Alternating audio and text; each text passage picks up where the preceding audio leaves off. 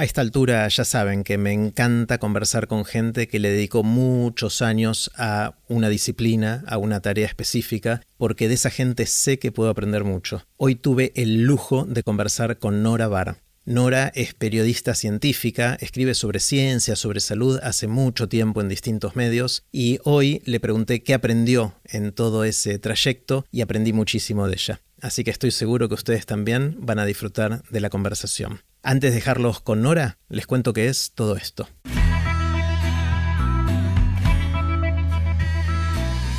Esto es Aprender de Grandes el podcast donde comparto lo que aprendo mientras intento aprender durante toda la vida y lo que converso con gente que admiro. Antes de dejarte con la conversación de hoy, te cuento que si querés seguir aprendiendo durante toda la vida, aparte de escuchar el podcast, podés también participar de los cursos que estoy dando. El objetivo es que desarrolles diversos superpoderes, como el de entender y mejorar tus hábitos, el de contagiar la pasión que sentís por tus ideas o proyectos a una persona o a diez mil, o el de poder aprender casi cualquier cosa durante toda la vida. Si te interesan los cursos de hábitos, de oratoria, de aprender a aprender y otros que vendrán, podés ver toda la información en aprenderdegrandes.com. Puse los links del episodio de hoy en aprenderdegrandes.com barra Nora. Con ustedes, Nora Vara. Hola Nora. Hola, ¿qué tal? ¿Cómo va? Muy bien. Bueno, muy contento de tener esta conversación que quiero tener hace mucho tiempo. Y quiero empezar con una pregunta grande, como te anticipé, y en tu caso me encantaría saber qué aprendiste en todos estos años de comunicar y difundir la ciencia. ¿Qué aprendiste? Te podría decir una pregunta corta y muy obvia, que la ciencia es fascinante, es, es una, una historia de misterio, de detectives que se plantean una pregunta y tratan de resolverla, de unir piezas, de encontrar significados en patrones que están viendo y no saben muy bien eh, qué quieren decir y, y, que cuando llegan a una conclusión normalmente te abren un mundo fascinante, porque uno dice, ¿cómo puede ser que el sistema inmunológico tenga células especiales que reconocen a los invasores y pueden ir y le avisan al vaso y entonces produce más de esos soldaditos y, y encuentran todo lo que no es propio del organismo y lo destruyen? Pero ¿cómo puede ser esto? Bueno, los resultados generalmente las grandes preguntas de la ciencia son maravillosos, ¿no? Y son eh, eh, fascinantes, alucinantes, te diría, para usar una palabra muy en boga. Otra, otra un poco más, eh, tal vez de alguna manera reiterativa, pero no tan obvia, no tan inmediata, es que lo que aprendí es que me encanta aprender, que, lo más lindo, por eso cuando me invitaste me encantó venir, que tal vez lo más estimulante que hay en la vida de las personas, de los humanos, es esa posibilidad de aprender. No hay, creo, actividad, ni las fiestas, es lindo hacer deporte, eh, eh, hay muchas cosas lindas, pero creo que no hay nada que te haga eh, latir tan fuerte el corazón como la sensación de decir, entendí algo, aprendí algo nuevo. Es una experiencia maravillosa.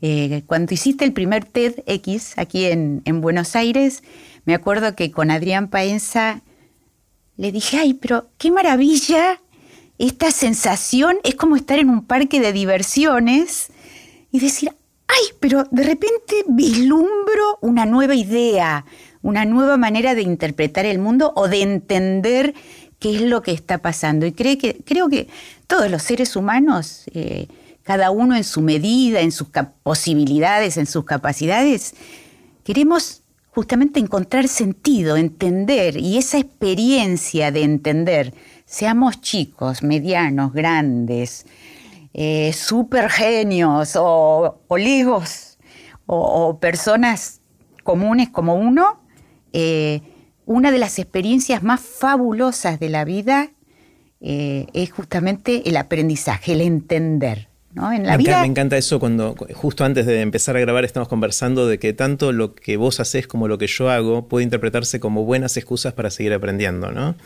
Eh, así que me encanta lo que decís porque me veo súper identificado. Eh, sí, me parece que, una, excusa, por lo menos para los periodistas científicos, no sé en otras especialidades que tienen que ver, bueno, con, hechos policíacos o la política, tienen otra dinámica, pero el caso de, los periodistas científicos, yo hablando con, colegas, con amigos, con amigas, eh, creo que en todas, en todos hay ese denominador común, que en el fondo el, trabajo es una excusa para encontrarnos con gente muy inteligente. Yo lo dije muchas veces, yo me considero una privilegiada porque tengo la oportunidad de empezar cada día y, terminar cada día tal vez hablando con la gente más inteligente del país, la que sabe mucho de cada cosa.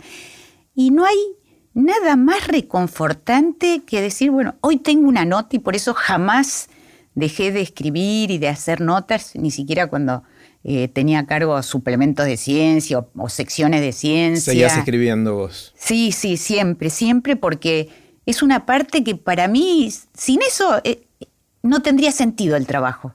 Eh, es maravilloso y es, como te digo, muchas veces lo comento, es como tener la oportunidad de que llega Einstein y tenés, podés hablar con Einstein de la teoría de la relatividad.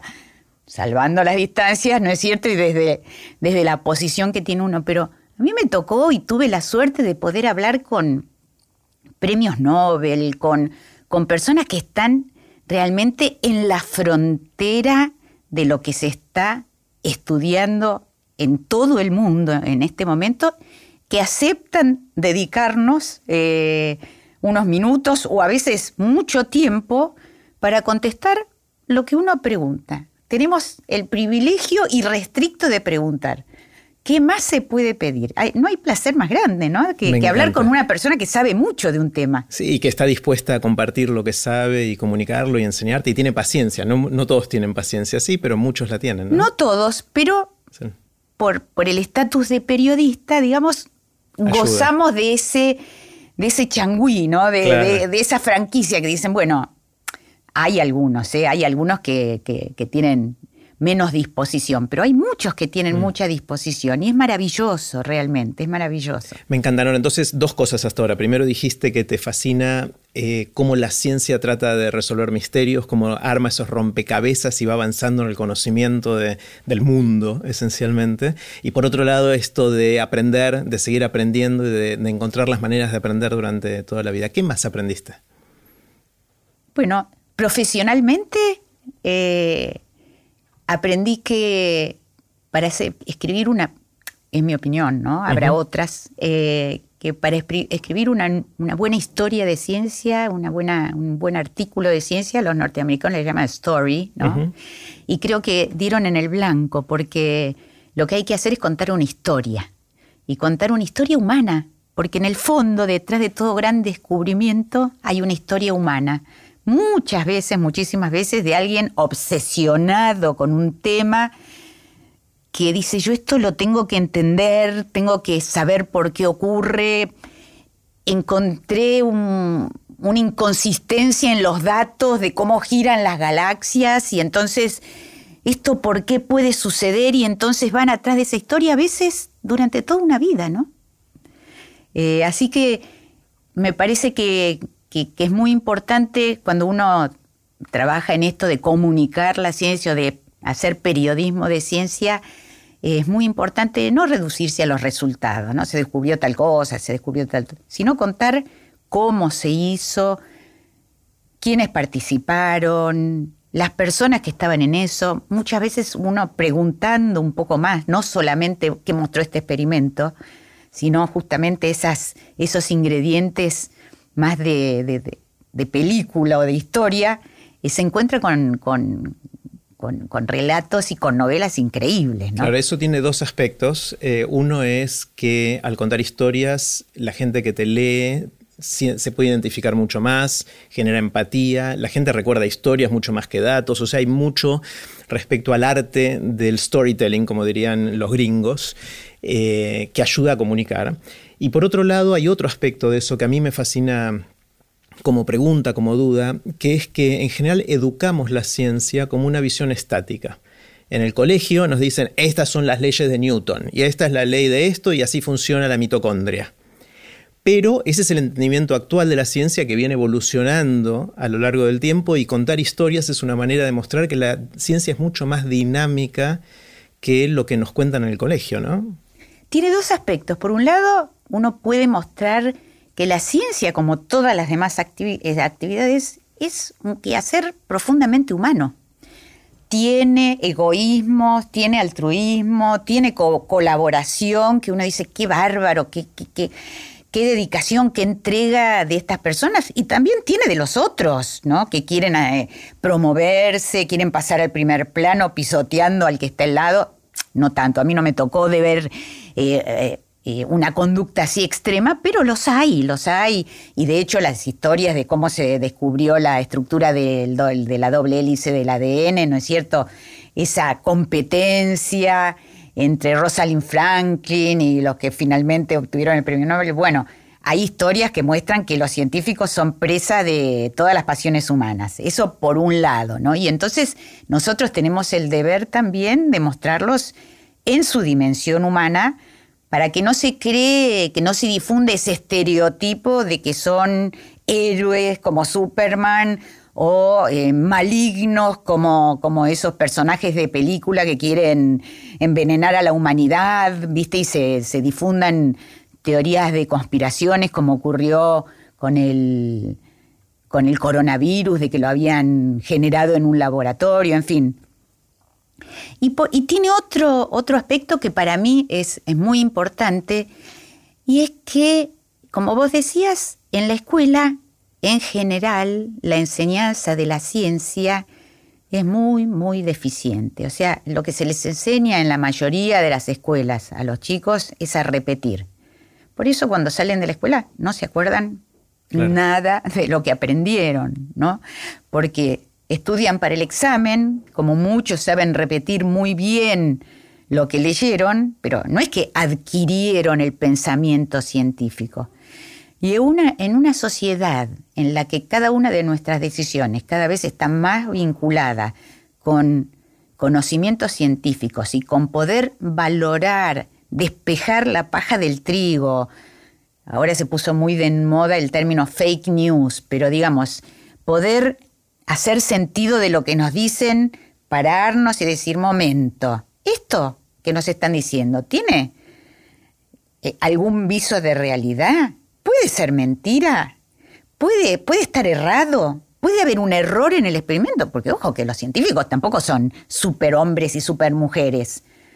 Pueden tener errores, de hecho los tienen y hay miles de historias y de anécdotas donde se creyó y se dio por sentado incluso por personajes del máximo prestigio, eh, algunas afirmaciones que después resultaron estar, ser erróneas. Entonces, cada vez más para tomar decisiones en nuestras sociedades se requiere pensamiento científico. La escuela no nos da esa, esa capacidad, esa habilidad. Y tal vez sea ilusa, pero a mí me parece que desde los medios, desde eh, la divulgación de la ciencia, pero especialmente dentro de, lo que son los medios, la noticia científica, nosotros tenemos una oportunidad para difundir por lo menos los rudimentos del pensamiento científico. Que, que una persona cuando lee algo diga, momento, en este experimento hay dos o tres o cuatro variables. ¿Cómo sabemos a cuál atribuirle el resultado? Por supuesto que no van a salir científicos, ni van a salir con un conocimiento técnico afilado como puede tener un bioquímico, un investigador en física, eh, un inmunólogo, pero pueden tener ese ABC, esa alfabetización que debería darle a la escuela. Pero lamentablemente en la mayoría de las escuelas eh, está absolutamente ausente y eso es uno de los, para mí, de las principales materias pendientes mm. en materia de educación Sé que debe ser un mal extendido mundialmente, pero en el país está muy, es muy, muy mm. evidente y, lo veo ausente de los debates sobre la educación. Sí. ¿Esto vos lo llamás pensamiento científico? ¿Es lo mismo que pensamiento crítico o hay matices? De alguna manera es un pensamiento crítico, ¿no? Pero que, que por lo menos incorpore y sepa cuáles son los rudimentos del método científico. Uno puede decir, bueno, pensamiento crítico es pararse frente a una a una noticia, a un hecho y tratar de valorar de dónde surge el resultado, someterlo a análisis, consultar con otras personas. En el caso del pensamiento científico, se le agrega, digamos, algunos rudimentos. Saber que un medicamento, como se difundió en los últimos tiempos, tiene que pasar por cuatro fases de investigación. ¿Para qué sirve la fase 1, la fase 2, la fase 3, la fase 4?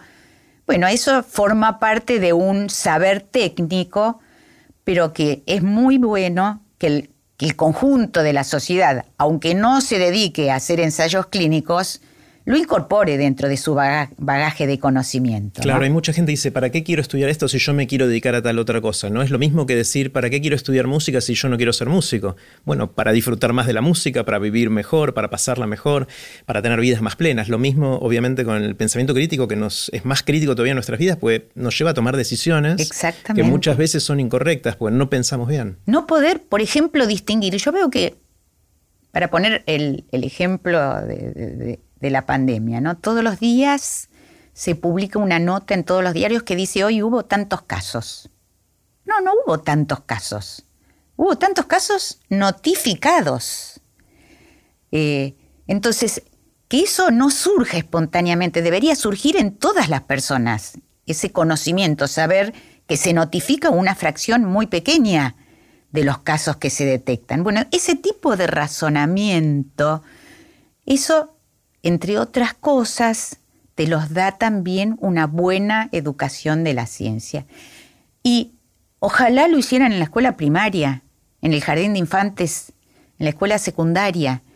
Lamentablemente, quienes no llegan a una carrera científica, quienes no van, por ejemplo, a la Facultad de Ciencias Exactas o al FAMAF de Córdoba o a, los centros universitarios donde se enseñan eh, y se estudian y, se forman personas con pensamiento científico, muchas, muchas veces carecen en absoluto de ese tipo de razonamiento, ¿no? ¿Y cuál sería la solución? ¿Es pedirle a los científicos que vayan a las escuelas? ¿O cómo, cómo resolvemos esto? Porque quizás los profesores y maestros tampoco tienen la capacitación para hacer esto, ¿no? Bueno, eh, te, te contesto en dos partes. Me encantaría, me parece Sería maravilloso que los científicos fueran a las escuelas. Eh, te, cuento una sola anécdota personal que simplemente tiene el, eh, eh, el, valor, digamos, de que me, ocurrió a mí, pero le puede pasar a cualquiera. Hace varios años había una, una exposición sobre ranas en el Museo Bernardino Rivadavia. Entonces yo llegué con mi nieto, que en ese momento tenía ¿qué te puedo decir? Cuatro años, cinco años. Y tenía como particularidad que no se podía quedar quieto en ningún lado. Entonces, eh, lo llevaba mucho al museo porque le gustaban los dinosaurios, en fin. Y llegamos y en la sala de la exposición de ranas había un joven investigador, biólogo, sentado en el suelo con un grupo de chicos alrededor. ¿Y qué estaba haciendo el biólogo? Tenía como qué sé yo, 11 ranas diferentes, sapos, en fin. Y estaba sentado y les mostraba a los chicos, se ponía uno en la mano y les decía, miren esta, ¿qué tiene? A ver, ¿cómo son los ojos? ¿Cómo son las patas? La vamos a poner en este frasquito. Se veía que la, ranita tenía, por ejemplo, unas sopapas en la punta de, de las patas y se agarraba a las paredes del frasco. Bueno, Jerry, te puedo decir que este que no se quedaba quieto en ningún lado y parecía que tenía hormigas en el cuerpo y siempre estaba... Se quedó como una estatua de arena mirando eso sin poder hablar. Era tal la fascinación que tenía. Estaba tan encantado que, que yo digo, qué maravilloso lo que puede hacer la experiencia directa y la explicación por una persona que sabe mucho de los temas que te cambia totalmente la perspectiva de cómo se aprende la ciencia. A lo mejor si vos tenés una página del libro que dice vamos a estudiar las ranas, cuántas especies hay, los chicos ni, ni se interesan, pero verlo y que lo cuente una persona que además tiene mil ejemplos diferentes, atractivos, fascinantes, mm. bueno, te cambia totalmente. Y para, para, salir de lo personal, siempre cuando me toca, eh, me toca entrevistar a, grandes científicos, les pregunto, porque es algo que a todos nos interesa y siempre les pregunto en algún momento de la entrevista, ¿y cómo se te dio por estudiar, por estudiar ciencia, por estudiar física, por y en casi todos hay un profesor, hay un maestro o un profesor. Y en muchos hay un científico. Por ejemplo, Matías Saldarriaga, el gran físico argentino. Que Matías fue orador en aquel primer evento que mencionaste antes de, TEDx en Argentina. Eh, es un gran científico argentino internacional que trabaja en el Instituto de Estudios Avanzados de Princeton. Eh, cuando le pregunté eso, justamente me dijo, mira, yo no, me interesaba mucho por la física, pero en cuarto año, en mi escuela, el profesor de física era un investigador de la CONEA, de la Comisión Nacional de, Energía Atómica. Y entonces un día nos llevó a ver el reactor de Seiza. Dice, yo vi eso y me enamoré. Entonces, bueno, a mí me encantaría que que todos los científicos se, pusieran, se pudieran hacer un, día en el año o dos días para decir voy a una escuela y hablo con los chicos, que hubiera un sistema que les permitiera eh, tener una, una, conversación, recibir preguntas, un poco lo que hace Adrián Paenza, ¿no es cierto? Que cambia totalmente. Eso es, esa bruja, entre comillas, que es la matemática, tan, con tan mala imagen, sin embargo, cuando le explica él y él habla con los chicos y, les presenta problemas, cambia totalmente. Bueno, o sea que por eso eh, me parece que, que sería bueno, pero no se puede pensar que con eso vamos a cambiar la educación de la ciencia, con que un científico vaya un día a un grado. Se necesita que eso sea una práctica constante. Sí, pero, o sea, pensando en. Este es un debate en el mundo de la ciencia de larga data, eh, habiendo yo pasado bastante tiempo en ese mundo también, y es cuánto del tiempo del investigador científico tiene que estar dedicado a investigar versus a contar lo que está haciendo. Y donde contar puede tener varias aristas, puede ser a través de los medios, como a través de notas periodísticas, o en la educación, o en otros lugares más. ¿no? Y en general, históricamente, los científicos no le prestaban mucha atención a eso, porque se hicieron científicos porque querían investigar, querían resolver esos misterios que, o esos rompecabezas que mencionabas al principio. Pero con el tiempo creo que con, con Paenza y con muchos más que hicieron eh, mucho avance en esta dimensión, está siendo visto con mejor, mejores ojos dentro del mundo de la ciencia, dedicarle cada vez más tiempo a ayudar a que cambie la sociedad a través de contar la ciencia de distintas maneras. Y me parece que no, no estamos lejos de un momento en el cual muchos, no todos, pero muchos científicos podrían dedicarle uno, dos, tres días por año, que no les mueve la aguja en su agenda anual, a ir a una escuela y sentarse con los chicos en el suelo a mostrarles las ranas. Además están encantados. bueno, de hecho, ahora en Tecnópolis acaba de... Este, de hacer algunas jornadas hablando de astrofísica, de agujeros negros.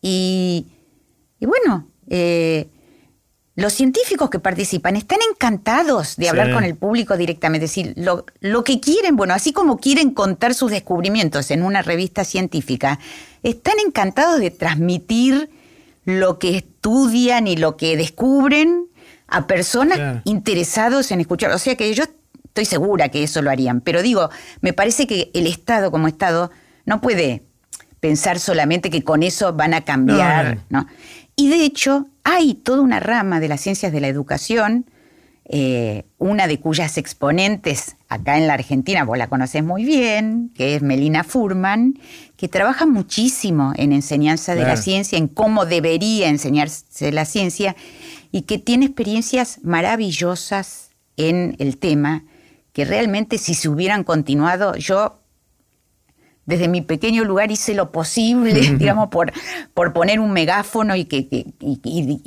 digamos, divulgarlo y que se conozca, porque ellos, por ejemplo, eh, ella es una de las artífices y fue el alma mater de una experiencia maravillosa que fue traer todo un sistema eh, que consistía en, y lo aplicaron en escuelas de muy bajos recursos, que consistía en dotar a cada escuela de una cajonera, digamos, con todos los elementos que iban a necesitar para hacer experimentos, de acuerdo al programa escolar de ese grado. Con libros para cada uno de los chicos y un libro para la maestra de cómo enseñarlo. Y además un sistema de tutores que cada dos meses se encontraba con las maestras de, esos grados, charlaban las dudas de cómo encarar los experimentos y las orientaba para desarrollar todo el programa, pero en lugar de hacerlos repetir, hacer ciencia. A jugar jugar haciendo ciencia. Lo aplicaron en las escuelas primarias. Me tocó, para hacer una nota justamente, ir a ver a una escuela eh, de, pasándola este, allí en Avellaneda, de Villa Soldati, un lugar así, que la, la directora me dice, ay, ay, estamos tan contentos porque dice, nosotros no teníamos ni un globo terráqueo y ahora tenemos tres. Pero bueno, yo estuve presente durante toda la clase. La tranquilidad que había en ese grado, que uno tiene la idea siempre que los chicos son revoltosos y las maestras tienen que estar gritando, siéntense, presten atención. Nada, que ver. Estaban haciendo una clase sobre las fases de la luna. Entonces se reunían por grupo, cada uno tenía una pelotita de ping-pong y una Linterna. Y una linterna, y entonces iban viendo, y entonces, ¿qué pasa? Y tenían una libreta y anotaban, y pasa esto, y tenían su globo terráqueo, y veían cómo la luna iba dando vuelta. Los chicos estaban encantados. Y durante la clase eh, había un chiquito que era muy callado, pero siempre, cuando hacían preguntas, levantaba la mano y muy así tímidamente, siempre contestaba bien. Entonces, cuando terminó, yo me acerqué y le dije, ¿cómo te llamás? Eh, y, le digo, a lo mejor, no quería hablar, no quería decir nada. Y, le digo, a lo mejor vas a ser científico.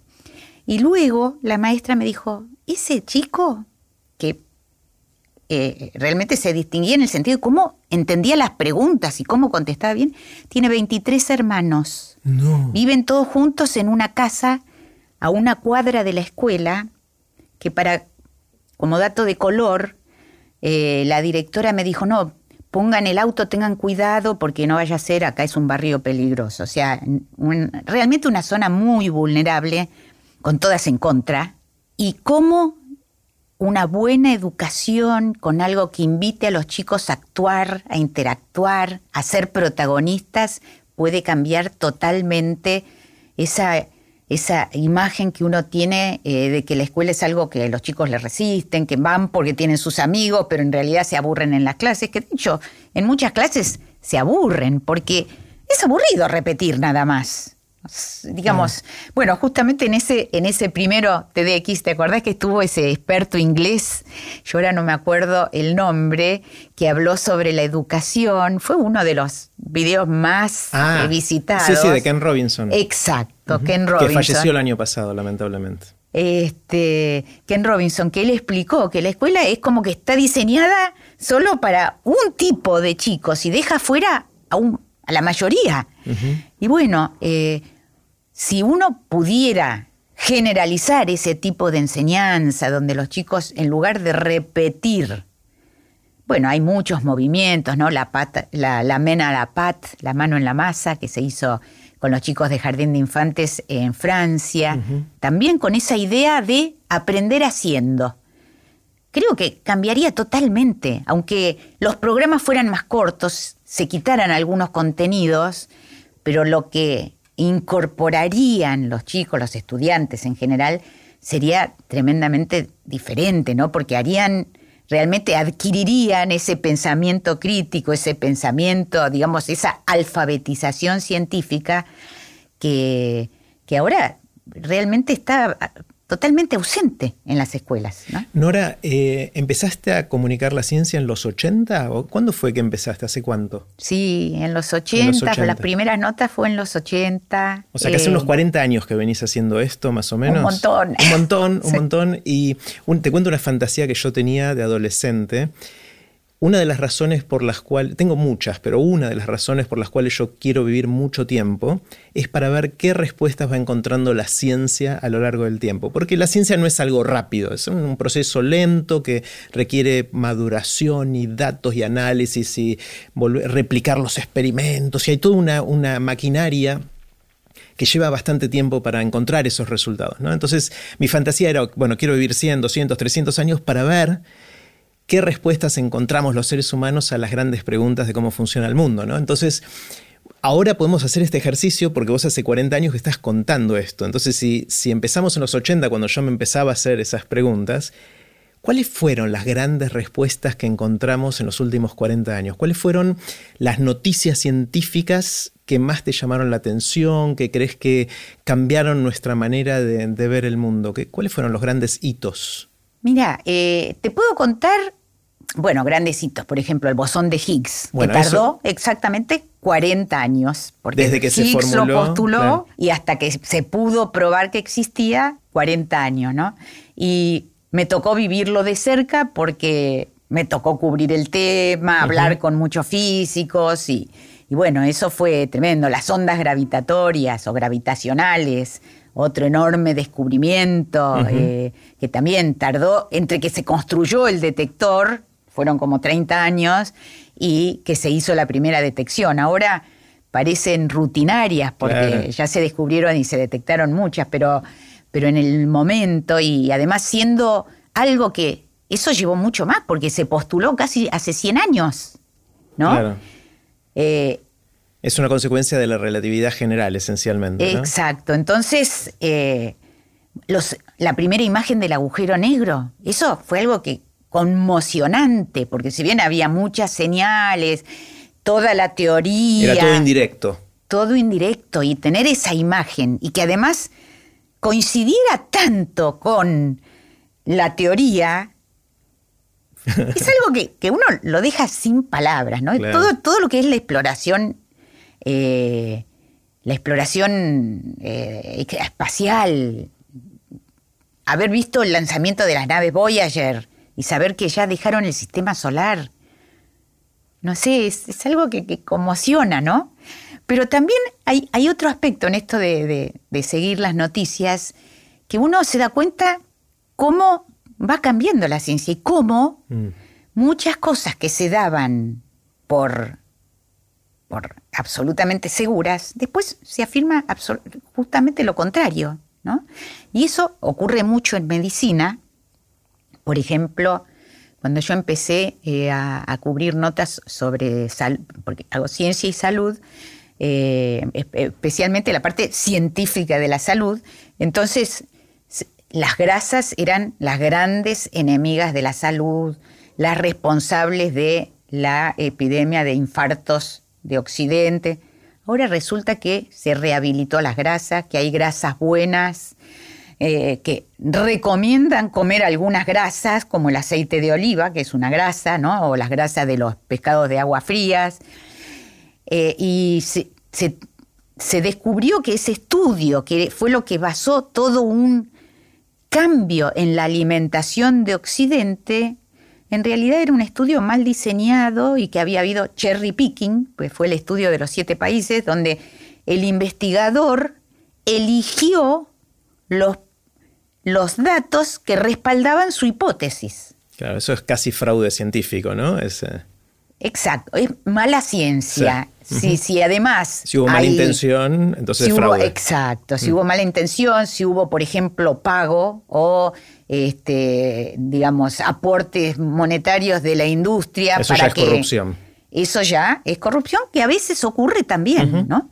Eh, a veces es solamente la, eh, eh, como esa necesidad o la ambición de ser una persona relevante en el mundo y que entonces hace que uno deje de lado ciertos, ciertas imposiciones éticas o ciertas eh, normas de, buen, de buena ciencia, las deja de lado porque esa, por esa necesidad de figurar, ¿no? de salir en la tapa de, todos los diarios, en fin. Eh, otro, otro tema en el que se cambió totalmente la visión es el de la genética. Claro.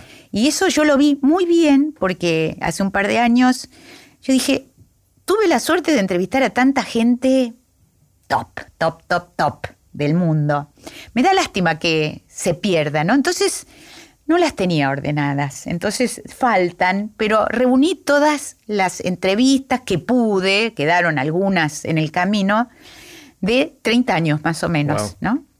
Y el libro empieza con un científico que se llamaba Dean Hammer, que él postuló la teoría de que había un gen de la homosexualidad, nada menos. Y la entrevista tenía de título Todo es genético. Era lo que se pensaba, que todo estaba en, ¿En los qué año fue esto? Y hará 30 años más o ah. menos, 30, 35 años, no me acuerdo la fecha exacta, pero... Y el libro termina con una entrevista a Alberto Kornblit que dice, los genes están sobrevalorados. claro. Entonces me hizo gracia porque por un hecho totalmente fortuito, como en ese lapso pasamos de una visión que iba en una dirección a otra totalmente opuesta. Claro, sí, sí, sí. Eh, y bueno, es lo que ocurre en la ciencia y yo creo que además es, es lo que nosotros tenemos que transmitir, que la ciencia se basa en las mejores evidencias disponibles. Claro. Si mañana aparecen otras, entonces todo hay que tomarlo con un pelo de escepticismo, salvo eh, que haya realmente pruebas tan contundentes que eh, una hipótesis en contrario sea difícil de sostener. Y además, nosotros para, para comunicar noticias científicas siempre nos basamos en consensos, ¿no? O sea, en lo que opina un gran número de las mejores mentes científicas. Puede ocurrir, puede ocurrir que eh, a veces los pronósticos le erren, ¿no? Porque me acuerdo cuando estuvo la, revolución, entre comillas, eh, de las células madre y los titulares eran encontramos eh, la cura para todo. sí, había encontramos bueno el tesoro de la vida o la llave de, de, la biología, el libro de oro de la biología y ahora bueno y bueno, todavía las células madres van lento. Probablemente dentro de 20 años o 30 años va a haber un montón de tratamientos con células madre, pero por ahora se avanzó poco, digamos. Hay tratamientos con células madre, especialmente para enfermedades de la sangre, pero en otros campos todavía todo es muy preliminar y nosotros en parte y los investigadores también lo lo difundimos de una manera como si eh, los tratamientos con células madres estaban a la vuelta de la esquina. Hay una frase eh, que alguna vez leí que decía que los científicos sobrevaloran los resultados que obtienen en el momento y subvaloran el impacto que van a tener en mucho tiempo, porque Generalmente, lógicamente, una persona que está involucrada en un experimento quiere pensar que es maravilloso y que le ve todas las posibilidades y piensa que lo va a lograr muy rápido. Pero a veces no tiene en cuenta, o sea, en ese momento le, pone demasiado entusiasmo, pero se le escapan el impacto que va a tener o la trascendencia que va a tener con el tiempo, ¿no?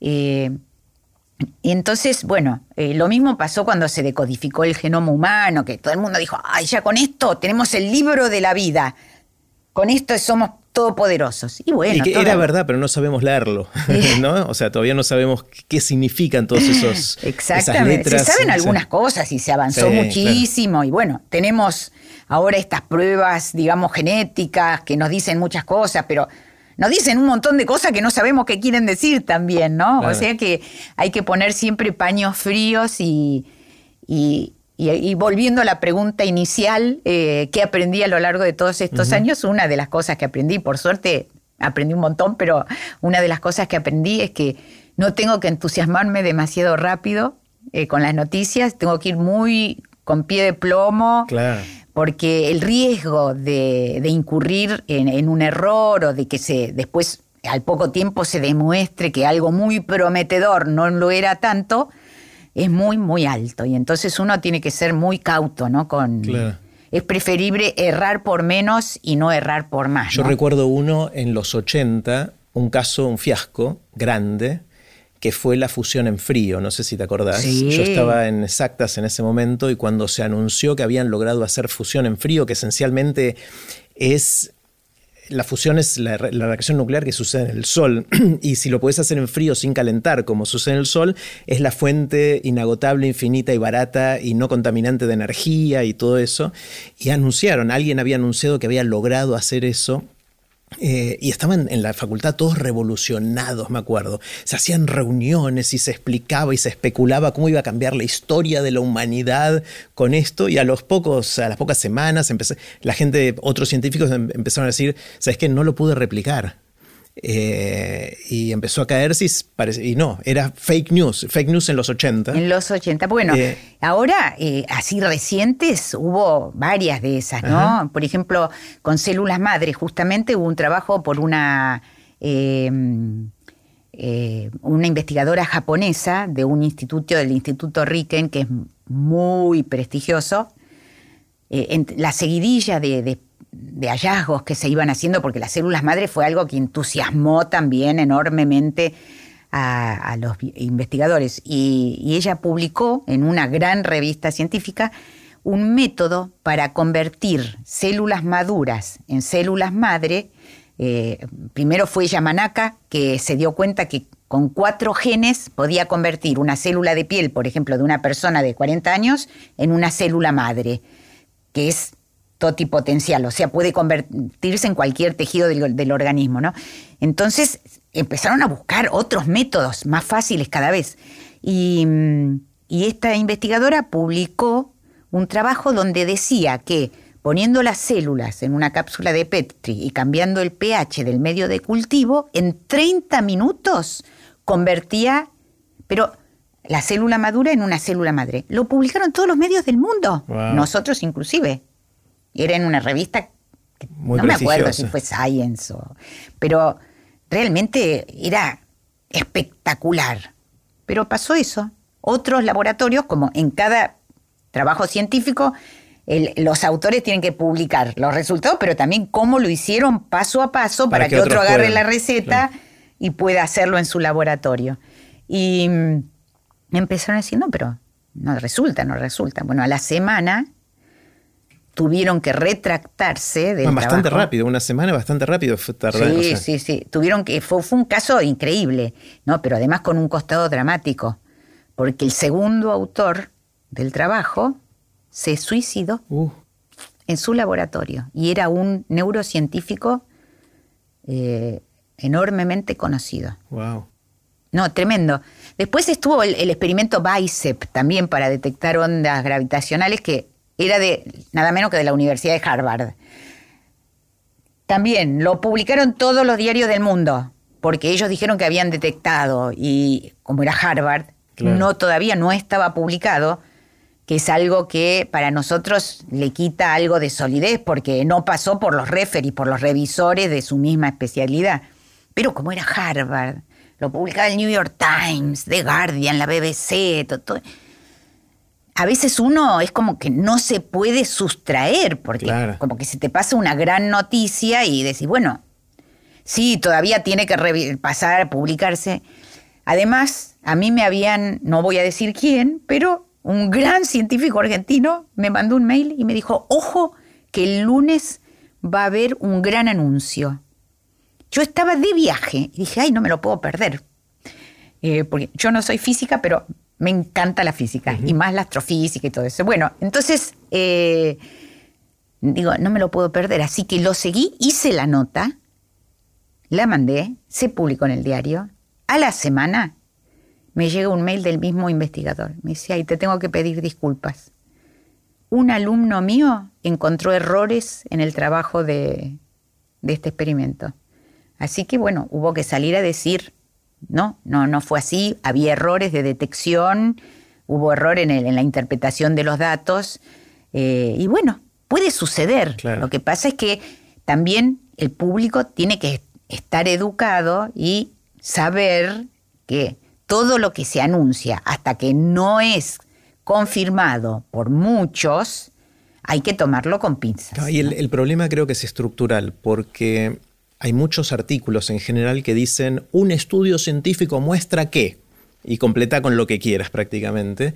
Y nosotros sabemos que la ciencia no funciona así. Hace falta llegar a esos consensos de los que hablabas antes, en los cuales muchos otros investigadores pueden replicar el experimento y ajustar las variables, controlar las variables para asegurar que el efecto que se reporta realmente es tal. Pero para cuando eso sucede ya no es noticia. Entonces hay como una pequeña tensión estructural entre que los medios quieren contarlo tan pronto sucede y quieren ser los primeros en contarlo, pero científicamente eso todavía no, tiene, no es muy sólido. Tradicionalmente uno, eh, digamos, una de las buenas prácticas en periodismo era esperar la publicación en una revista científica. Pero ahora con tantas retractaciones vimos que ni siquiera eso es, eh, porque al pasar por los revisores se supone que ese artículo es leído críticamente, se le piden incluso nuevos experimentos, nuevos datos, aclaraciones a los autores, y uno suponía que ella con que estuviera en una revista científica prestigiosa era el sello de calidad. Y hoy sabemos que no es así.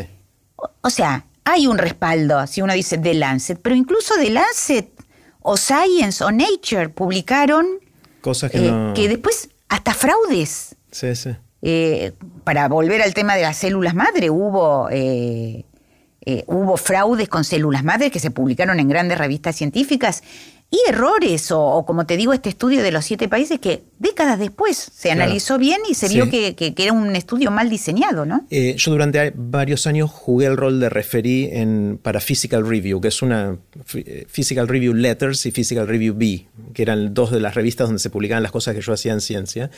Y te lo digo con experiencia propia que el, el referí, por la mejor onda y el mejor trabajo y dedicación que le ponga, puede chequear lo que le reportan los investigadores que escribieron el paper, pero no está replicando el experimento y puede ver si tiene sentido y, está bien explicado y fue, es razonable la metodología que se usó para hacer el experimento. Pero de ahí a que puedan chequear que se reportaron bien los datos, que se hizo bien el experimento, que es replicable o no, eso requiere el tiempo y que otros laboratorios en el mundo quieran hacerlo.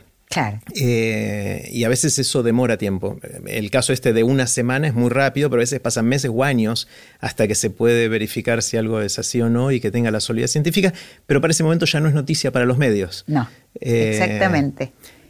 pero bueno, por eso eh, me parece que si la sociedad en su conjunto conoce cómo trabaja la ciencia, por lo menos uno puede anunciar resultados preliminares y que las personas que lo lean sepan, ah, bueno, esto, digamos, lo tengo acá en el costadito guardado, digamos, como referencia, vamos a esperar que haya más resultados que confirmen esto, ¿no es cierto? Eh, cada vez la, ansiedad, digamos, por, Antes era la carrera por publicar. La ciencia estaba como en una torre de cristal donde los científicos solo hablaban entre científicos y entonces era esa competencia en la comunidad científica. Pero ahora que la ciencia se abrió eh, al público lego eh, y las noticias corren tan rápido, bueno, esto me lo dijo, ¿sabes quién? Eh, ¿Cómo se llama el astrónomo que tomó el cosmos de Sagan? sí. que le hizo una entrevista por teléfono de Neil Tyson. Eh, Neil Tyson, exacto. Y este le digo, pero ¿qué pasa? Le digo, la ciencia es menos confiable ahora porque si uno ve la estadística de retractaciones en los últimos 15 años o 20 años, aumentó de una manera impresionante, ¿no? había, qué sé yo, 4, 10 por año, 40 por año y hay 400. Bueno, pero también hay muchos más papers publicados, ¿no? Hay más, papers, pero es, notable. De hecho, Nature hizo un artículo sobre cómo aumentaban las retractaciones. Eh, entonces, para nosotros, eh, bueno, nos, nos, quita un poco cuando uno ve que, que da una noticia y después tiene que negarla, te hace sentir un poco más inseguro y más escéptico también frente a promesas, especialmente si son muy grandes, ¿no? Y entonces este, le digo, ¿qué pasa? ¿Es menos confiable la ciencia ahora? Me dice, no, la ciencia siempre fue así, especialmente la ciencia de frontera. Es una región muy turbulenta Claro. Eh, donde hay idas, venidas, discusiones. Dice, lo que pasa es que ahora en todos los congresos hay un periodista científico entre el público que sale y al otro día publica una nota diciendo, descubrieron esto, encontraron tal otra cosa.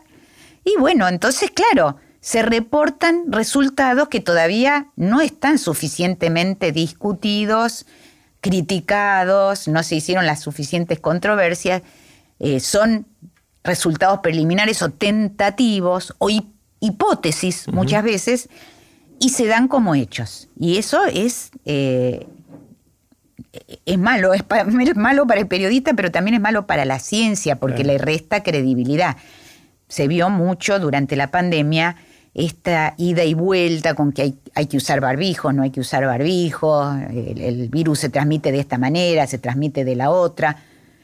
Eh, mucha gente dice, pero bueno, entonces, ¿qué pasa? ¿Les tengo que hacer caso a los investigadores? Bueno, tenés que saber, estamos trabajando y mostrando la ciencia en tiempo real, que es algo que nunca se había visto, en vivo y directo.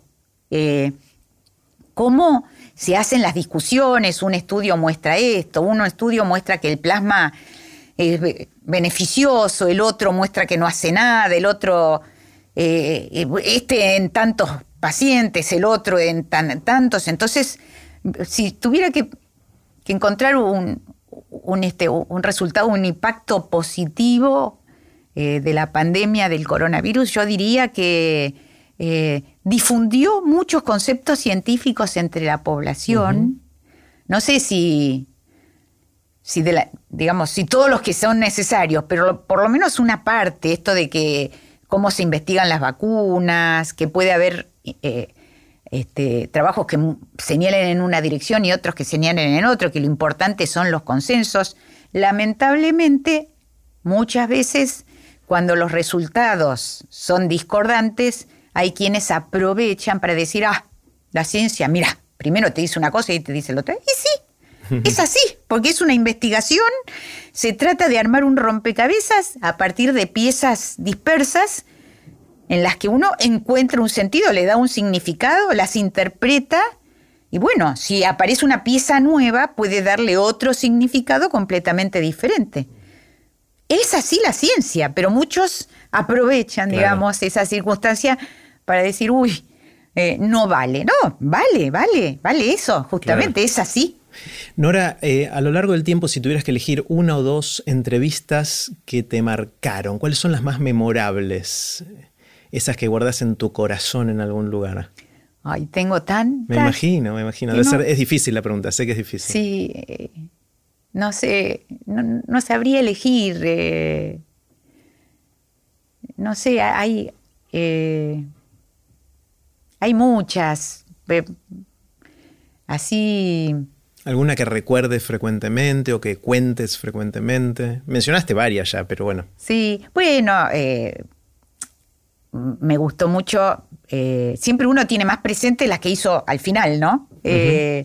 Eh, me, tocó entrevistar a las descubridoras de la técnica CRISPR, que ganaron el premio L'Oreal UNESCO por las mujeres en la ciencia. Y. Mm, eh, y Jennifer Doudna es una persona.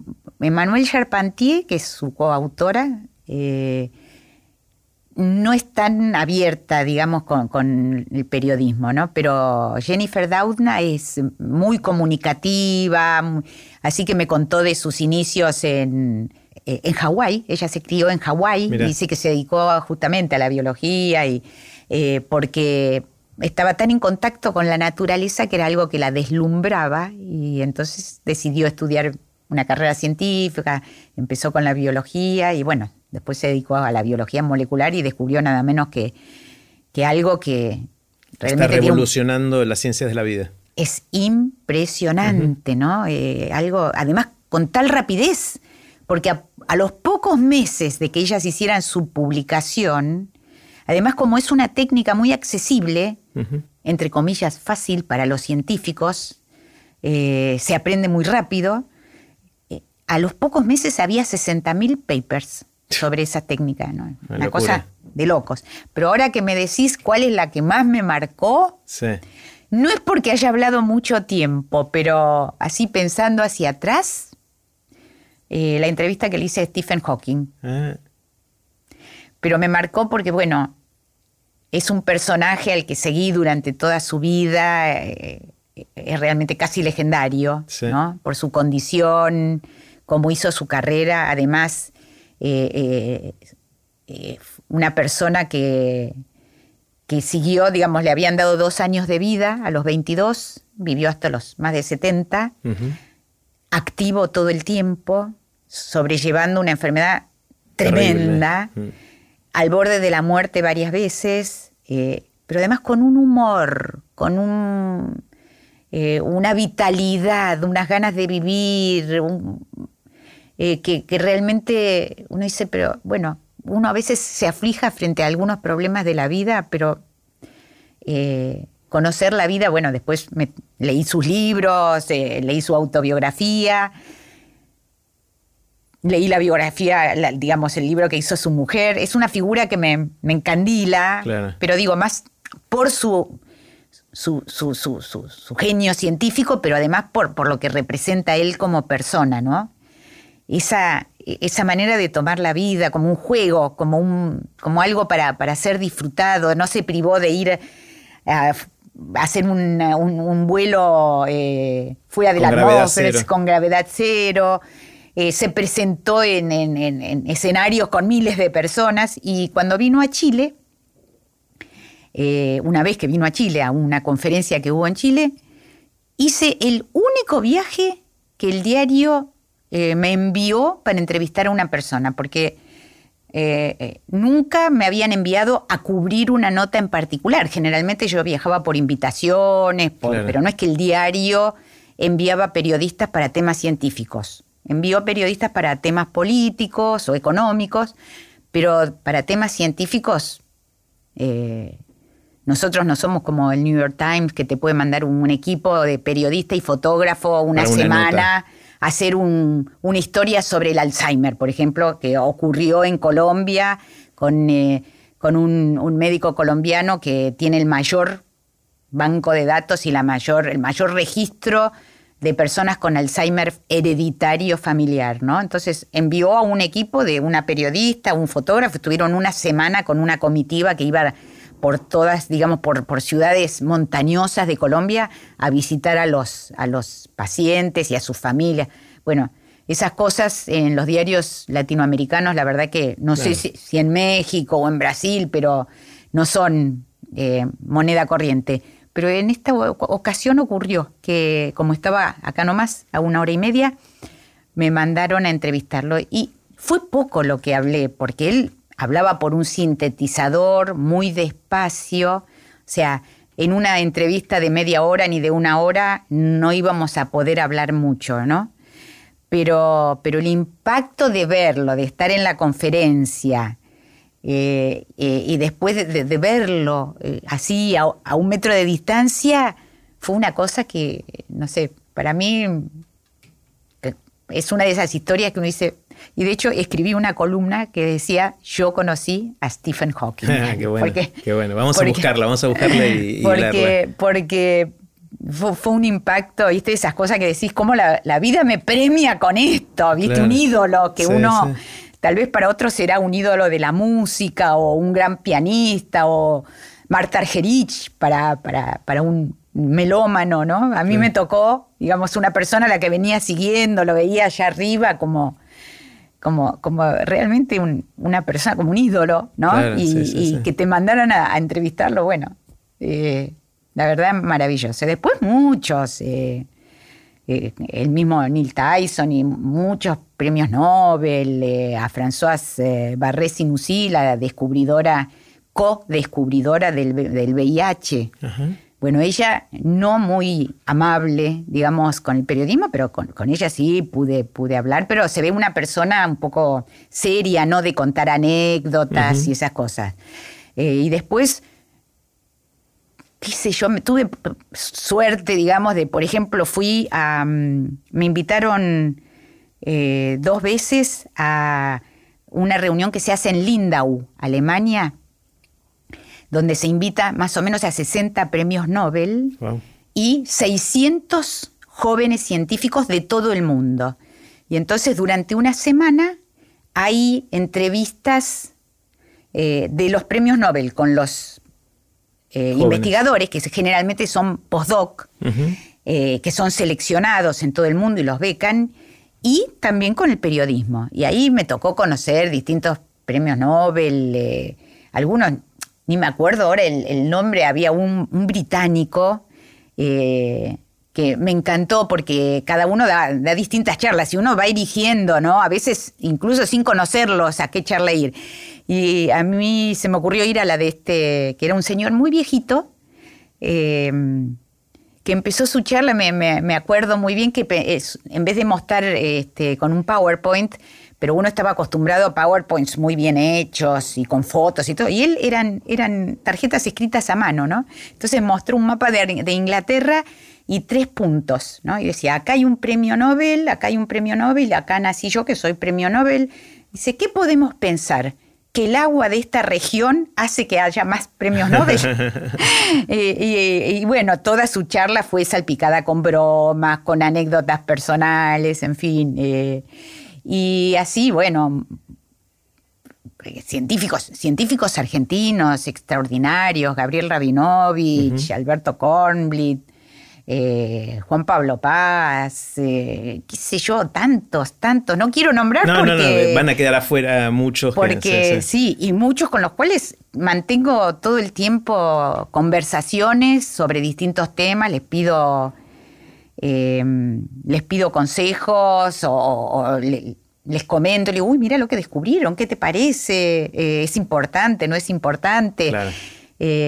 así que la verdad es que seleccionar uno eh, o dos o tres me parece que sería muy injusto con el resto, ¿no? Porque hay muchísimos. Eh, una de las cosas que también cambió en estos 40 años eh, tiene que ver con un comentario que hiciste al pasar sobre Rosalind Franklin, que mm, contribuyó muchísimo al descubrimiento de la doble hélice, pero después Watson y Crick fueron los que se llevaron el Nobel relacionado con eso y son considerados hoy los descubridores de esto, aunque muchos lo, lo desafían y es cómo fue cambiando el rol de las mujeres en todo esto, ¿no? El rol, el rol de las mujeres en la ciencia, en la comunicación de la ciencia y en todo el mundo alrededor de, esto. ¿Cómo, ¿Cómo, lo viviste y qué...? La verdad es que eh, lo sigo viviendo porque todavía no, no, no se llegó a una meta y decir está todo, todo arreglado, pero es evidente que en los últimos años acompañando a toda la sociedad también hubo un movimiento muy fuerte en la ciencia que empezó a poner eh, a la vista de todos las enormes injusticias que hubo con las mujeres que querían hacer ciencia. Y hablando de, entrevistas que me marcaron y me encantaron, aprovecho para mencionar acá, porque es mujer, eh, la de Karen Holberg, que es una física argentina muy destacada, ganó el premio L'Oreal UNESCO por las mujeres en la ciencia también. Vive en Bariloche, ¿no? Ella es del Balseiro, se graduó en el Balseiro, eh, hace física de, y además pertenece a, organizaciones internacionales muy importantes, eh, pero además es una persona maravillosa eh, que no solo hace física de, de punta, sino que es deportista, fue reina de belleza cuando era adolescente, es Jugenia, eh, aprendió a tocar el cello sola, eh, eh, o, tomando clases, pero así bastante autodidacta en, en Bariloche, ya de grande. O sea, tiene múltiples intereses, muy involucrada con distintas causas, ¿no es cierto? el uso pacífico de la energía nuclear, por ejemplo pero eh, con ella hablamos bastante de este tema sobre, sobre el papel de las mujeres en la ciencia. Ella cuando ingresó al Balseiro fue, eh, no sé si la única o una de dos mujeres de su promoción. Y, y ella me contó lo que ocurre con muchas de las científicas más destacadas en este momento. ¿no? Vos sabés que ahora, en, en la actualidad, hay bastantes más mujeres que hombres en el sistema científico. Hay 62% del sistema científico son mujeres. Pero en, más junior, ¿no? En los estamentos más bajos de la carrera. Claro. Solo 11 son directoras de institutos, por ejemplo, y, el, y alrededor de esa cantidad, el 11% son, eh, por ejemplo, decanas de universidades. Claro. Eh, en el liderazgo sigue siendo principalmente hombres. Casi, bueno, de hecho, el, último gabinete, no este por suerte, pero el último gabinete eh, de la gestión anterior del Ministerio de Ciencia, la foto que divulgaron y que dieron a conocer cuando se presentó el gabinete, eran ocho o nueve hombres, todos hombres, ¿no? Em, y, bueno, la verdad es que el problema de la mujer en la ciencia tiene muchas aristas, pero hablando con Karen Holberg, ella me decía algo que me repitieron después muchas investigadoras. Eh, que son figuras de referencia hoy, que cuando ellas hicieron la carrera no se daban cuenta de que había un trato diferente para las mujeres, porque bueno, por eso llegaron a, triunfar, digamos, y, y a escalar posiciones en un sistema profundamente machista, pero que ahora, mirando hacia atrás, se dan cuenta de que, claro, hubo infinidad de gestos, incluso en los ámbitos más que uno podría decir esclarecidos, ¿no? Más, entre comillas, progres, digamos, personas inteligentes que, eh, que uno no esperaría esos gestos. Y, ella me contó una, anécdota muy interesante, ¿no? Que dice que una vez dio una, bueno, además de que hizo el doctorado, tuvo que hacerse cargo de sus hijos, la mayoría de las que hoy son eh, científicas destacadas, ya maduras, tuvieron generalmente maridos eh, muy colaboradores, ¿no? Y por eso, entre otras cosas, pudieron afrontar eh, la maternidad. Las que no tuvieron la suerte de tener una pareja del tipo que fuera que colaborara, bueno, generalmente o no pudieron, eh, digamos, incursionar en la maternidad o simplemente hacer pareja porque es una profesión tan demandante y tiene tan poco en cuenta las necesidades familiares y las necesidades de, la, de, todos, ¿no? Hombres y mujeres, pero las necesidades específicas de las mujeres, como son la maternidad, el amamantamiento, son cosas que tiene que hacer una mujer, em, que si no tienen, en el caso de, de, Karen, está casada con un físico también del Balseiro que digamos, tomó la tarea familiar a la par de ella, pero dice que una vez eh, fue, a dar un, fue a un congreso y le tocó dar una conferencia como speaker principal en el congreso, terminó la conferencia y se levantó un colega, le dio la mano y para, a modo de, de elogio le dice, te felicito, hablas, pensás como un hombre. Uh, qué terrible.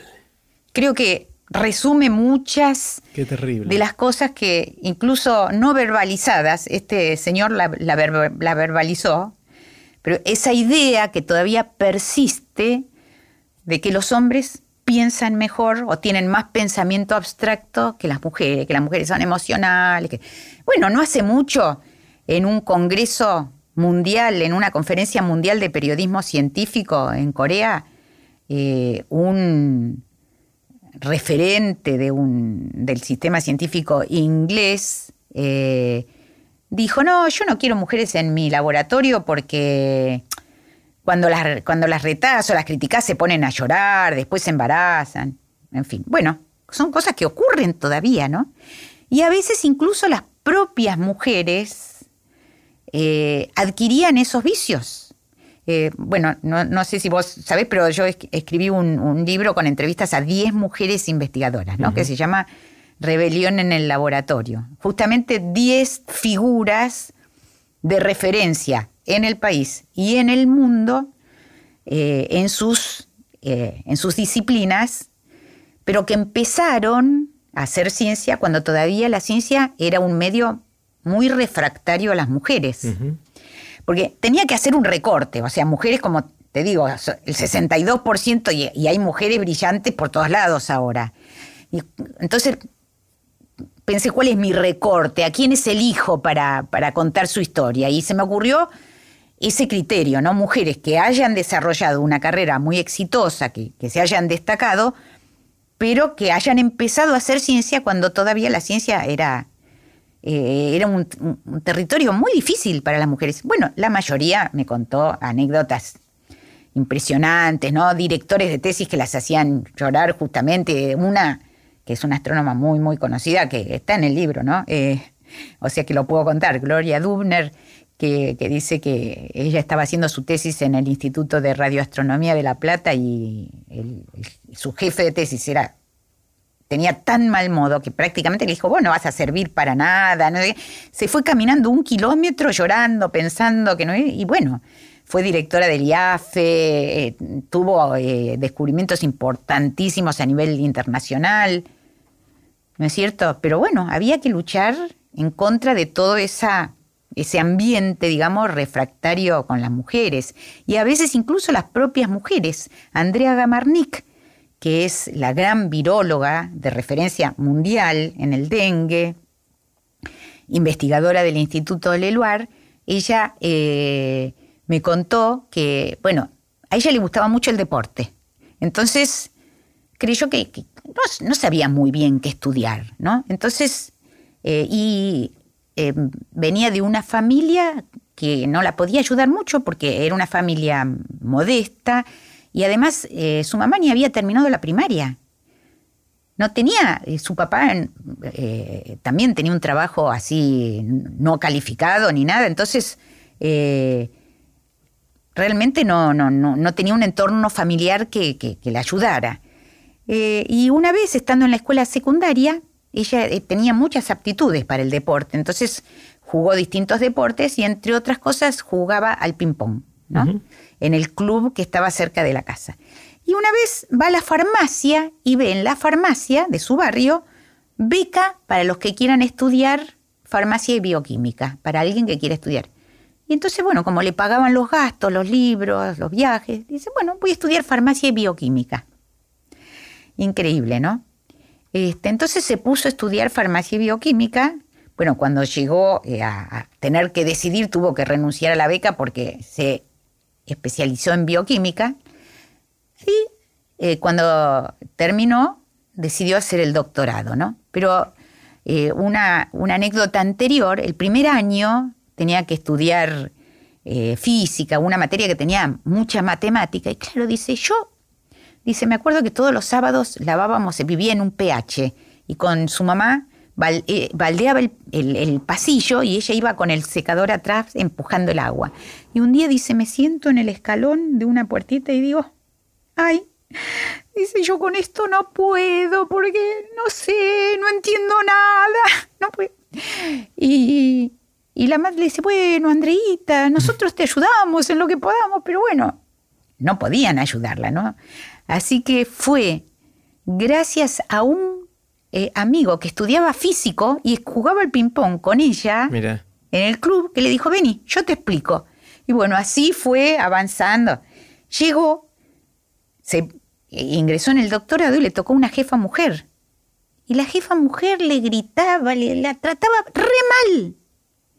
Pero mal, mal, mal. Hasta que en un momento ella se paró y dijo, bueno, listo, esto no puede ser. Usted a mí no me grita más. Bueno, desde ese día empezaron a cambiar la relación y hoy Andrea Gamarnik, bueno, eh, para contar solo uno de los no solo describió mecanismos fundamentales de cómo se replica el virus del dengue, que eran desconocidos, sino que cuando se desató la pandemia, logró con su equipo, reconvirtió todo ese equipo, desarrollar el primer test que se hizo en la Argentina para coronavirus para detectar anticuerpos al coronavirus del, que ya se entrega gratuitamente a todos los hospitales y se usa en todos los estudios que se están haciendo, los estudios de plasma de recuperados, estudios para saber si una persona tiene anticuerpos o no.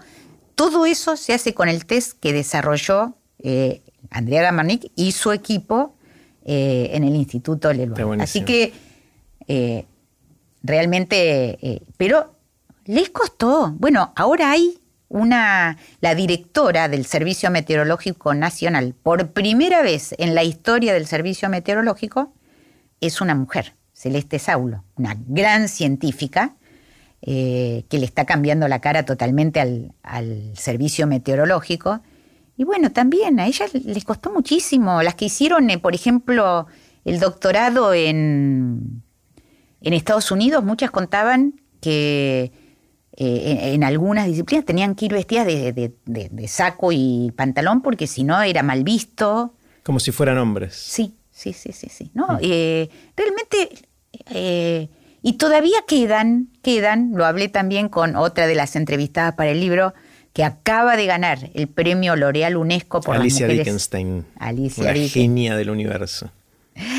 Matemática, y, que ella también dice, creo que lo que queda, avanzamos en muchas cosas, pero todavía queda lo que esas cosas que están tan metidas adentro nuestro, de mujeres y de hombres, que las naturalizamos. Nos parece que es lo natural. Dice, todavía falta sacar a la luz eso. Dice, ojalá que este premio que le dieron, le acaban de dar, sirva para inspirar a muchas chicas que piensan que la matemática no es para las mujeres, ¿no?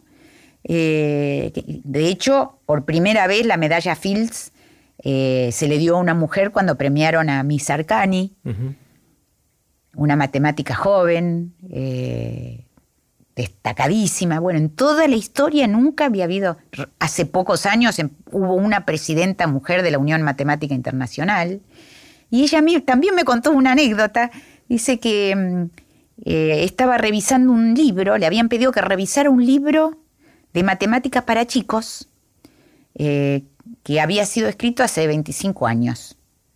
Y dice, yo empiezo a dar vuelta a las páginas del libro y digo, acá hay algo raro. Todos los personajes son varones. ¿Cómo puede ser? Y levanta la cabeza, me mira y me dice, ¿y sabes quién había escrito ese libro? Yo.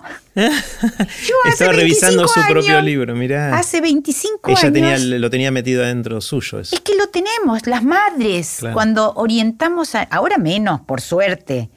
Pero todavía queda una rémora. No se no crían igual. Eso, no, no, es para chicas y ese tipo de cosas. No, se cría igual a, a los varones que a las nenas. Alicia Dickenstein me contó que en Chile se hizo un estudio porque allá los chicos en un determinado nivel de la escuela tienen que dar un examen contra sí mismos y otra y otro examen con el resto de sus compañeros. Y se veía que las chicas, cuando daban el examen contra sí mismas, tenían mucho mejor rendimiento que cuando daban el examen abierto con todos los compañeros, chicas y chicos. y, y se notó que eso era, ese efecto era todavía más acentuado en las chicas que venían de escuelas de bajos recursos, eh, perdón, de familias de bajos recursos. Y la interpretación que le dieron los investigadores que hicieron ese, ese trabajo fue que las expectativas de las familias son menores para las mujeres que para los varones. Para los varones, las expectativas de, de, los padres es que lleguen a ser una gran figura. Las mujeres, bueno, si se casan y, tienen una linda familia, ya se dan por, por contentos, digamos. No es que, que, hay una expectativa de que, por supuesto, estamos hablando de generalidades, ¿no? Pero todavía creo que en gran parte de la sociedad persiste esa idea, ¿viste? Bueno, lo más importante es casarte. Si después haces algo y además tenés una profesión, pero es como un extra. Sí, yo veo las generaciones jóvenes hoy de chicos que están entre 15 y 25 años y no lo ven así. No, para O sea, creo que yo tengo mucha esperanza de que esto vaya a cambiar cuando esta próxima generación vaya creciendo, porque realmente tienen otra forma de ver las relaciones, el rol de los géneros y todo eso, y me parece que eso va a empezar a cambiar la realidad de, no solo en la ciencia, en un montón de otras áreas donde las mujeres han sido relegadas. Soy optimista en esto al mediano plazo. Sí, eh, bueno, está muy bien esa frase de la revolución de las hijas. Uno, yo estoy aprendiendo cada día de mis hijas, ¿no? De cómo ir cambiando eh, nuestra manera de ver eh, el reparto de roles en la sociedad. Yo, por supuesto, que vengo de, eh, de, otro mundo donde, como te digo, hacer algo fuera de la familia era como un plus. Pero si había una familia, la que se tenía que ocupar de todo lo que tenía que ver con la familia, era la mamá. Claro. Sí, sí, sí. ¿No? Y lo otro era una ayuda. Te ayudo. ¿Querés que te ayude con los chicos? Claro, es como si no fuera tu rol. Como si no fuera el rol, ¿no? Es, o, te ayudo eh, con las compras. O Ahora no, mis hijos e hijas, por suerte, eh, a mí me encanta verlos porque, claro, eh, cambiaron tantas cosas. Especialmente, digamos, quedan todavía algunas, pero de a poco van cambiando, ¿no? pero quedan. Yo, por ejemplo, veo que cuando nos nació mi nietita, eh, que es hija de mi hijo varón, yo tengo tres hijas mujeres y un hijo varón. De mi hijo varón, el reparto de tareas era un día y un día. Un día la madre, un día el padre. Un día la madre, un día el padre. El padre cambiaba pañales, daba de comer, bañaba. Un día la madre, un día el padre. Está perfecto. Y se tomó de la manera más. Y lo mismo las tareas de la casa, eh, ocuparse de. En una época que no tenían. Eh, cuando estaba. Él estaba eh, haciendo un doctorado y no tenía lugar en su departamento mínimo para tener un lavarropas y llevaban la ropa a lavar al laverrap. Bueno, lo hacía él de, tal, de la misma manera en que podía hacerlo ellos, lo mismo comprar la comida, eh, todas las tareas sin distinción y me encanta eh, ver cómo van cambiando las cosas, ¿no? genial. lo mismo, eh, los intereses, la, la, la, digamos, la apertura, digamos, a acceder a distintas áreas del saber o de, profesiones que tienen las chicas actuales, ¿no? Mm. Nora, quiero hacerte preguntas cortitas. Las preguntas son cortitas, vos tomate el tiempo que quieras para, responder. Eh, la primera pregunta es la del viaje en el tiempo. Suponete que tenés una amiga o un amigo que finalmente inventa la máquina del tiempo con la que muchos venimos soñando hace tanto tiempo. Y esta persona te da, eh, te invita a usar la máquina una sola vez. Vos podés ir a donde quieras y cuando quieras eh, por un rato, por un tiempito, y después volvés al aquí y ahora. Es un viaje de ida y vuelta, uno solo. La pregunta es, ¿irías al futuro o irías al pasado? Ay, vos sabés que yo soy bastante miedosa. miedosa. en qué sentido? O sea, me, me, angustian mucho los desafíos que tenemos por delante. Ajá si bien pienso que pueden llegar eh, grandes cosas, que, bueno, todo lo que tiene que ver con los viajes espaciales y todo, también me aflige muchísimo lo que estamos haciendo con el planeta, eh, el cambio climático. Yo no sé si me atrevería a ir al futuro. Por un lado, por curiosidad, por curiosidad, me gustaría, pero, pero también me da miedo. Creo que, viajaría al pasado. Mira, ¿y al pasado cuándo y dónde? Si pudieras, es difícil porque te damos un, solo viaje. Un solo viaje. Eh, me parece que iría, eh, que no iría muy lejos. Iría a la, década de los, del 50. ¿Y qué te llama, por qué? ¿Qué te llama la atención de la canción? Porque fue un momento de, expansión, de que se veía, había pasado la guerra, se veía el mundo con optimismo, eh, todavía no estaban todos estos problemas del cambio climático, la contaminación extrema a la que estamos sometiendo al, planeta, eh, los plásticos. Entonces había una mirada de optimismo con que todo era posible, había mucha confianza en la ciencia y se veía un... pero no estaba la distopía, la cosa de que, ¿viste? Vamos a tener un mundo devastado, sin recursos, donde todo va a ser artificial. Eh, había una como una sensación de optimismo de que todo era posible, pero todavía, no era la Guerra Fría, que después empezó a, ponerle otro tinte a eso. Sí, exactamente. Sí, o no estaba tan profundizada la Guerra Fría. Sí, sí. ese momento de optimismo frente al futuro me, me parece lindo, digamos. Está buenísimo, está buenísimo. ¿Qué te hubiese gustado saber cuando empezaste hace bastante tiempo que no sabías, que hoy sabes, pero te hubiese gustado saber en ese momento? ¿Qué me hubiera ¿Qué te hubiese gustado saber cuando empezabas? Que hoy sabes, pero en ese momento no sabías. Es decir, si pudieras decirte a vos misma cuando estabas empezando algo, ¿qué, te dirías? Eh, me hubiera gustado saber que, que, los científicos son seres humanos y pueden equivocarse, porque cuando empecé eh, tenía esa visión que, teníamos muchos, de que prácticamente uno iba a hablar con el científico y era... El portador de la eh, verdad. De la verdad, y que, que derramaba su saber sobre que no se podía discutir eso, porque era el que sabía, ¿no?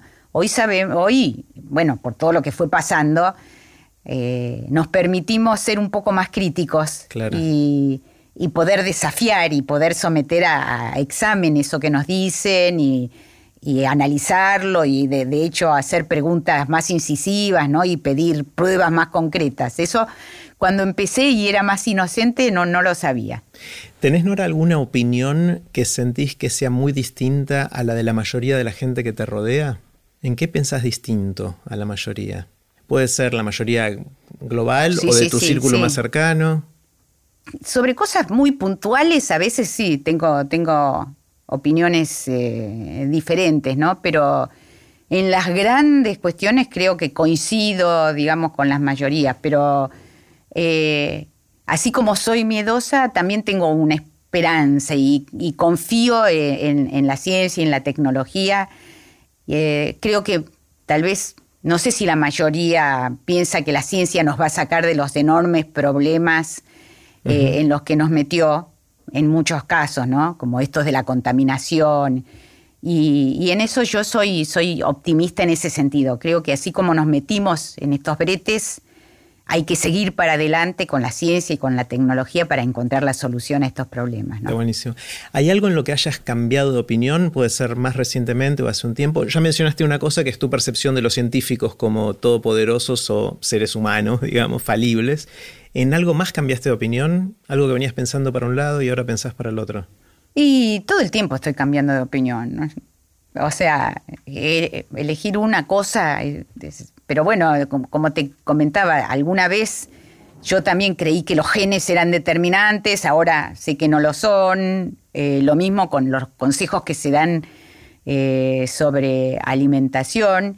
Lo que sí eh, cambiaría ahora muchas cosas que hice en el pasado. Y por ejemplo, si bien por suerte no tuvo tanta repercusión, algunas de las de las actitudes que tomé familiares, ¿no? Sobre esta división de roles entre mm. chicos y chicas.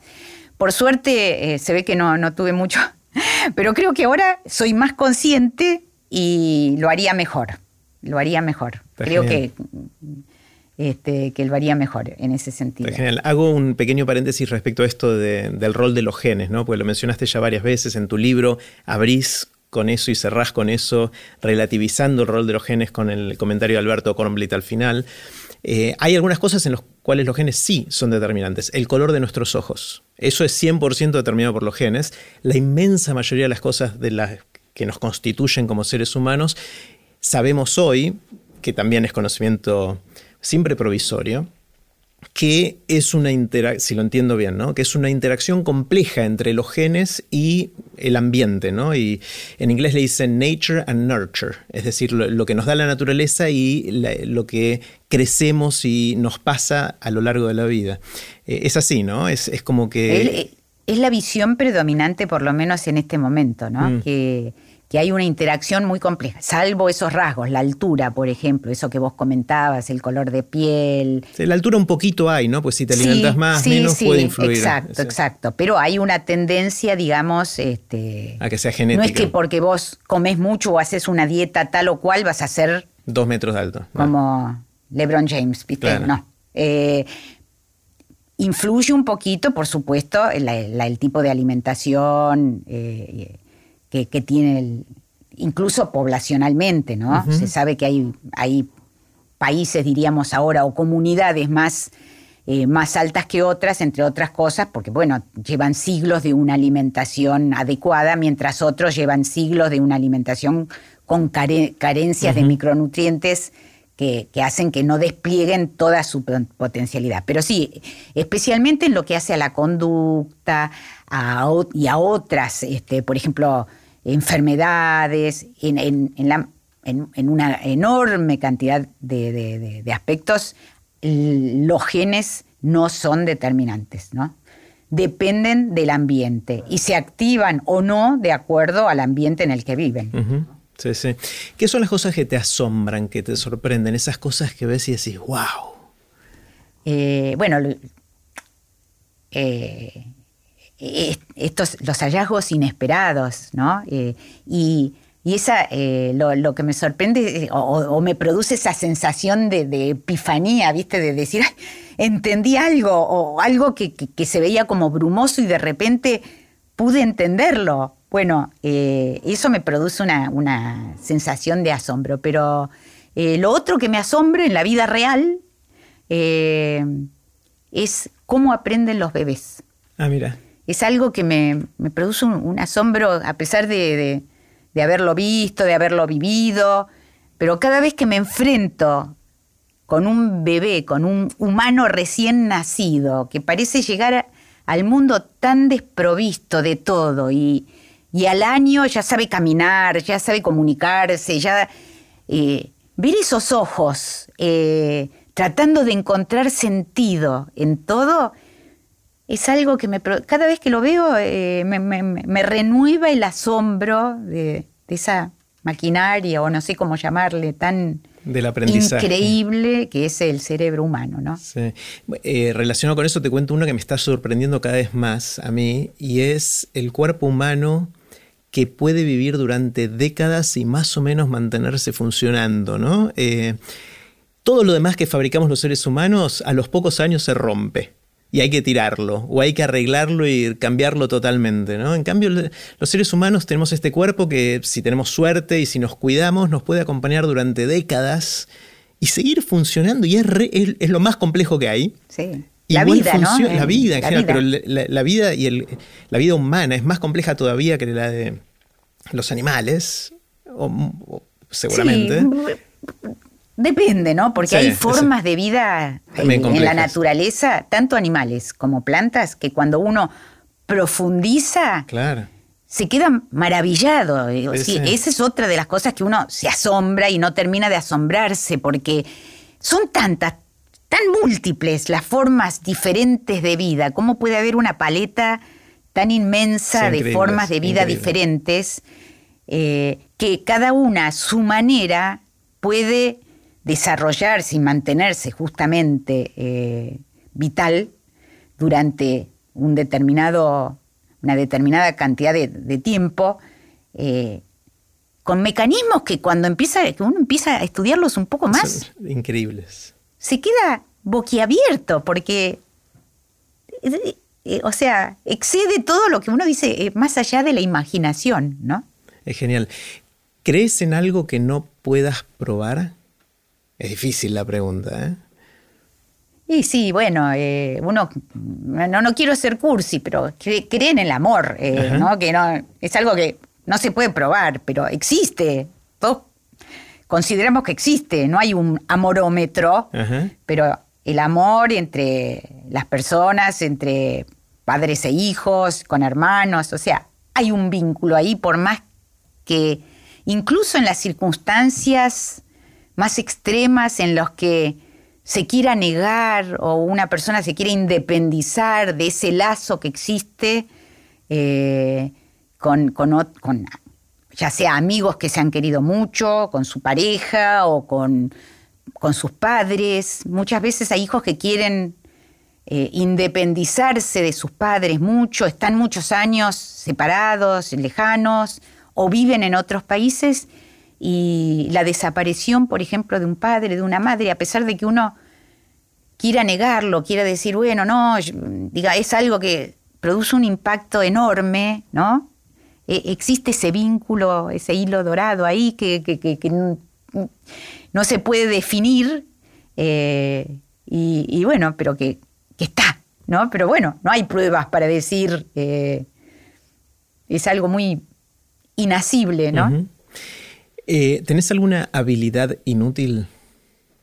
¿Algo que sepas o puedas hacer que no sirva para nada? Algo que no sirva para nada. Eh, no, creo que, soy hábil para, para el multitasking, pero sirve. Eso sirve, eso sirve. Yo no soy muy bueno con el multitasking. ¿No? Tengo que hacer una cosa por vez. No, parece, según dicen los neurocientíficos, que no existe el multitasking. Claro. De hecho, va switchando más rápido. Exacto. Eh, lo que pasa es que eh, a lo largo de la vida, teniendo que desempeñar tantas funciones al mismo tiempo, como me, parece que, de alguna manera me las arreglo bastante bien para hacer encajar muchas piecitas ordenadamente, digamos, y hacer que parezca que estoy haciendo muchas cosas al mismo tiempo. Pero según me explicó Stanislas Dehaene, que es un gran neurocientífico francés, el multitasking no existe. Uno, por eso no hay que cruzar la calle mirando el celular. Porque si uno mira el celular, no, está prestando atención a lo que pasa en la calle, ¿no? Eh, lo que puede hacer es ir pasando de una tarea a la otra, pero no es que hace dos tareas al mismo tiempo. Eh, pero así, inútil. Eh, no, tengo, una vida tan, tan llena de cosas. Me, las arreglo para, llenarme la vida de cosas. incluso cuando teóricamente debería estar de vacaciones. Seguís trabajando. Sigo trabajando, sigo leyendo, sigo atendiendo a las cosas familiares. Eh, tengo un poco de horror al vacío de, no estar mm. haciendo nada, que me cuesta estar haciendo cosas inútiles, eh, que no sirvan para nada. O, será que le encuentro utilidad a las cosas aparentemente inútiles?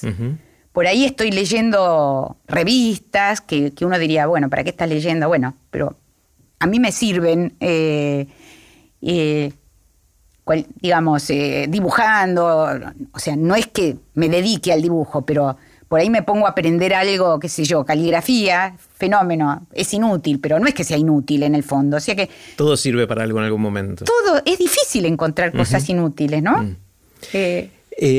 Hablamos mucho sobre aprender y cuando te pregunté qué aprendiste en tu vida, dijiste que aprender es parte de lo que fuiste, estuviste haciendo. Y me imagino que cada vez que tenés que meterte a, cubrir un nuevo tema, una nueva nota, una nueva área de la ciencia o de la salud, tenés que meterte en un nuevo mundo y tenés que aprender. ¿Cómo, ¿Cómo empezás a aprender algo nuevo? O sea, se te viene el desafío de tengo que saber de esto. ¿Por dónde empezás?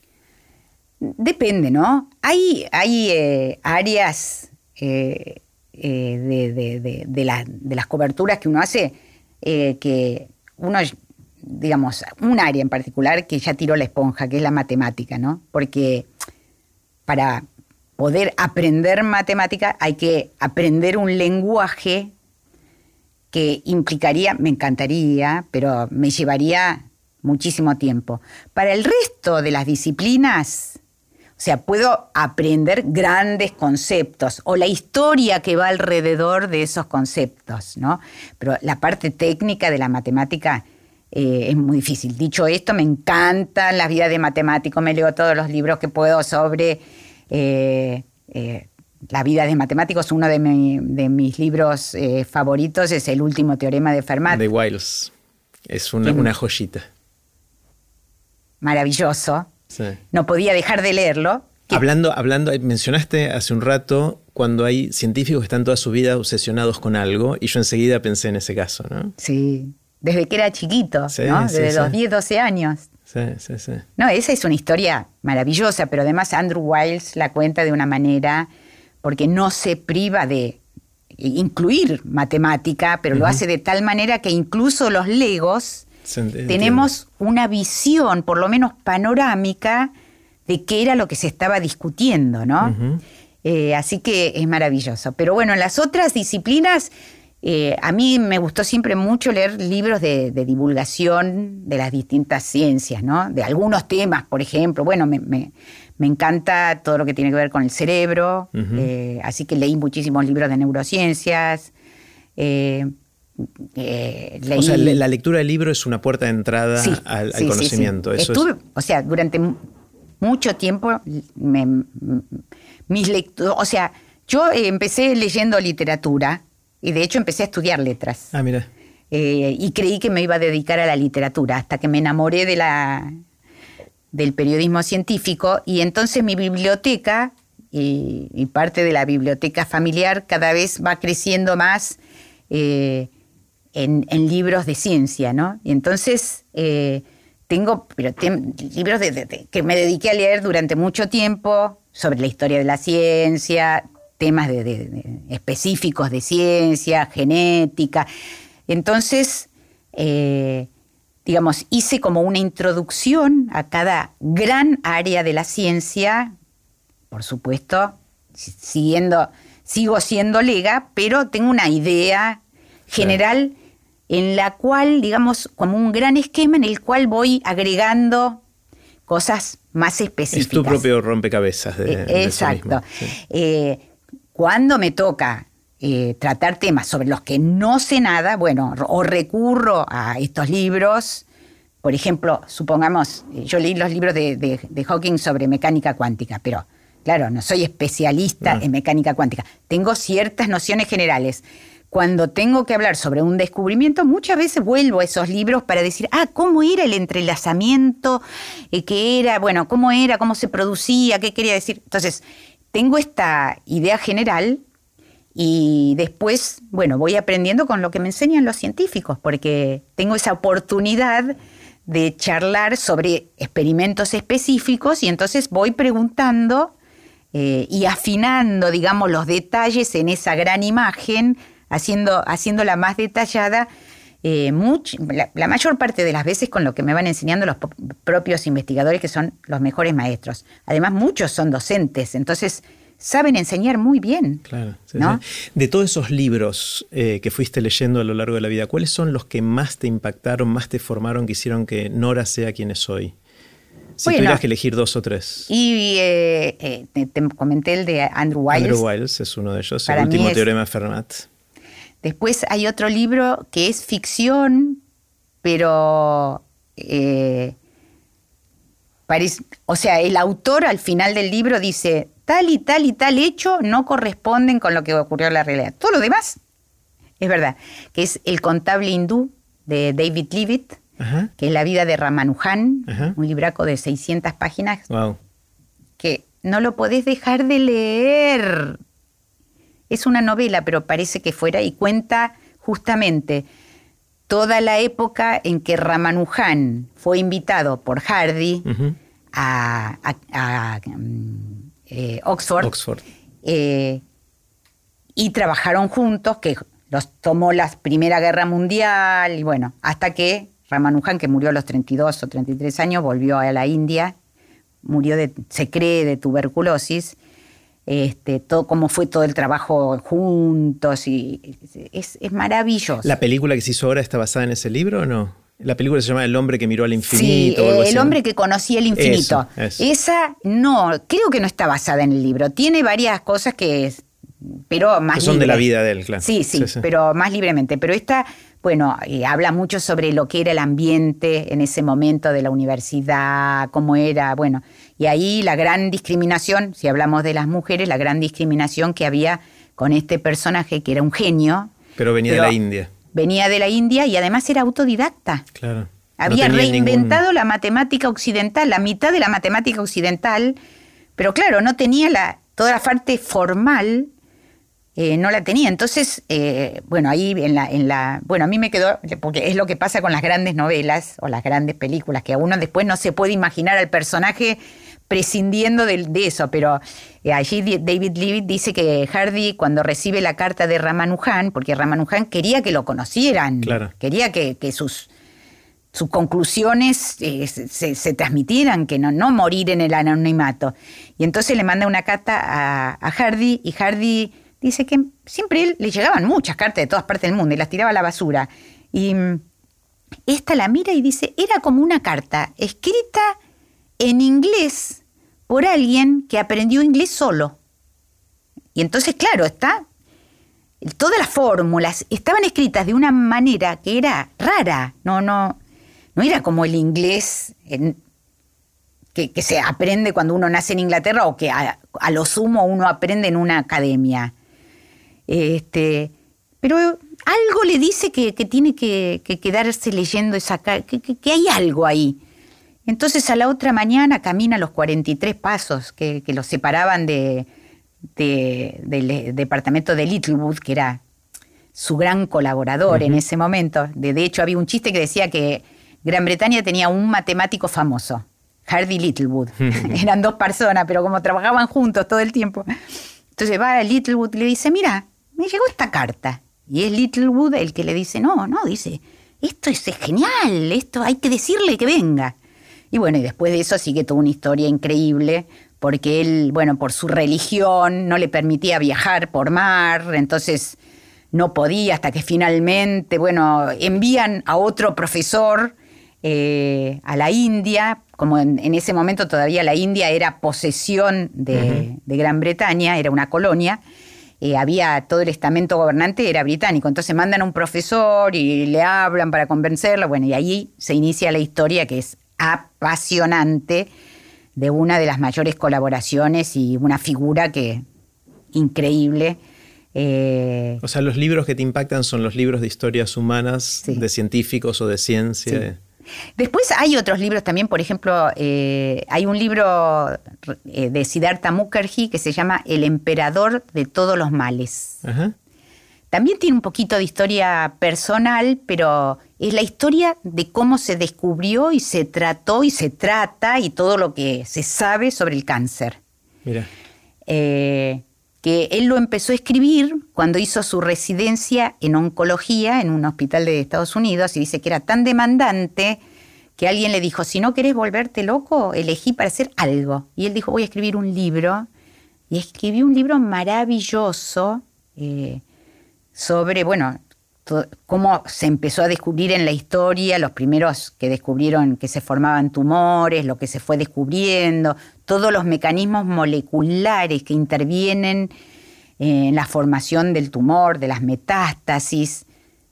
Es espectacular. Y el mismo escritor escribió otro libro igualmente grueso y detallado y también eh, fascinante que se llama El gen, que es lo mismo, una historia de cómo se descubrieron los genes y bueno, qué son, qué hacen. Eh, bueno, la lectura de esos libros es lo que a uno le permite tener como un background, eh, digamos, general de los temas, distintos temas que va a tratar. ¿no? Está genial. La siguiente pregunta está inspirada en nuestro gran amigo Richard Feynman. Eh, que en sus libros de clases de física, que para mí fueron libros de cabecera durante mucho tiempo, en la primera página hace esta pregunta que la voy a refrasear un poquito para hacerte la voz. Él dice lo siguiente, suponete que viene un cataclismo terrible, algo terrible que nos pasa que borra de un día para otro todo el conocimiento y la sabiduría acumulada en la humanidad. Y vos, Nora, tenés el rol, la responsabilidad, la oportunidad de escribir un pequeño párrafo un párrafo muy cortito en el cual vos vas a elegir qué del conocimiento acumulado vamos a preservar para el futuro. Y eso va a ser lo único que quede para las próximas generaciones. ¿Qué diría ese párrafo? ¿Qué, pondrías eh, en pocas palabras que condense lo que es para vos conocimiento importante que ojalá no perdamos? Y me voy a repetir, pero yo diría eh, lo importante o lo que tenemos que cultivar es algo que que cultivamos durante miles de años los humanos y que es nuestra ansia de exploración, de entender lo desconocido, de dar sentido a nuestra realidad y de aprender cada vez más sobre el mundo que nos rodea. Para mí ese es el principal legado que uno puede dejarle a una generación o a alguien que no que no tuvo la oportunidad de eh, acceder a esto que tenemos. Es el, gran bien de la humanidad es ese, más que, que los rascacielos, que, que los grandes equipos, que la energía, sí, nos permite la internet, son invenciones espectaculares. Eh, el gran colisionador de, de hadrones, alguien dijo, esta es la máquina... De Dios. Sí, de Dios, por decir, es la máquina más compleja jamás creada. De hecho, ahora, bueno, se está haciendo, hablando de la fusión, no fría, pero se está haciendo un reactor de fusión nuclear en el sur de Francia, eh, que es, yo tuve la oportunidad de visitarlo, es, una catedral, es una cosa imponente, con, con imanes de, de 20 metros de altura que tienen que encastrarse en con una diferencia de un milímetro, porque si no, no funcionan y, cosas así, ¿no? La humanidad ha hecho cosas que realmente casi faltan las palabras para describirlas, pero creo que el gran tesoro, el fuego que alumbra todo eso, es algo que existió desde que vivíamos en las cavernas, y es nuestra ansia de explorar el mundo. y de encontrar respuestas a lo que no entendemos. Con eso, Nora, me parece que quiero cerrar acá. Te voy a proponer algo. Dentro de 40 años grabemos otro episodio de Aprender de Grandes y hagámonos las mismas preguntas para ver cómo siguió la película, ¿no? Porque hablamos mucho de todo este periodo y me da mucha intriga de cómo sigue y me encantaría seguir conversando sobre esto. Ojalá pudiera ser, pero salvo que las células madre eh, nos, ofrezcan, nos ofrezcan. Vos sabés que hay un investigador argentino, Rodolfo Goya, que él dice que el ser humano va a vivir cientos de años. Es un convencido ahora, dentro de décadas, pero que, que así como la ciencia logró tantas cosas, va a lograr extender la vida, pero mucho, no ojalá uno o dos años. Así que ojalá. Sí, sí, sí. Bueno, bueno, gracias, Nora. Me encantó conversar con vos. A vos, Jerry. Muchísimas gracias por la invitación. Un placer. Y así terminó la conversación con Nora Bar, espero que lo hayan disfrutado tanto como yo. Te recuerdo que el próximo lunes tenemos una nueva reunión de la comunidad de Aprender de Grandes en la que vamos a profundizar sobre la conversación que tuvimos hoy. Si quieres ser parte, simplemente anotate en aprenderdegrandes.com barra comunidad, es gratis pero los cupos son limitados, así que apúrate. Puse los links de este episodio en aprenderdegrandes.com barra Nora.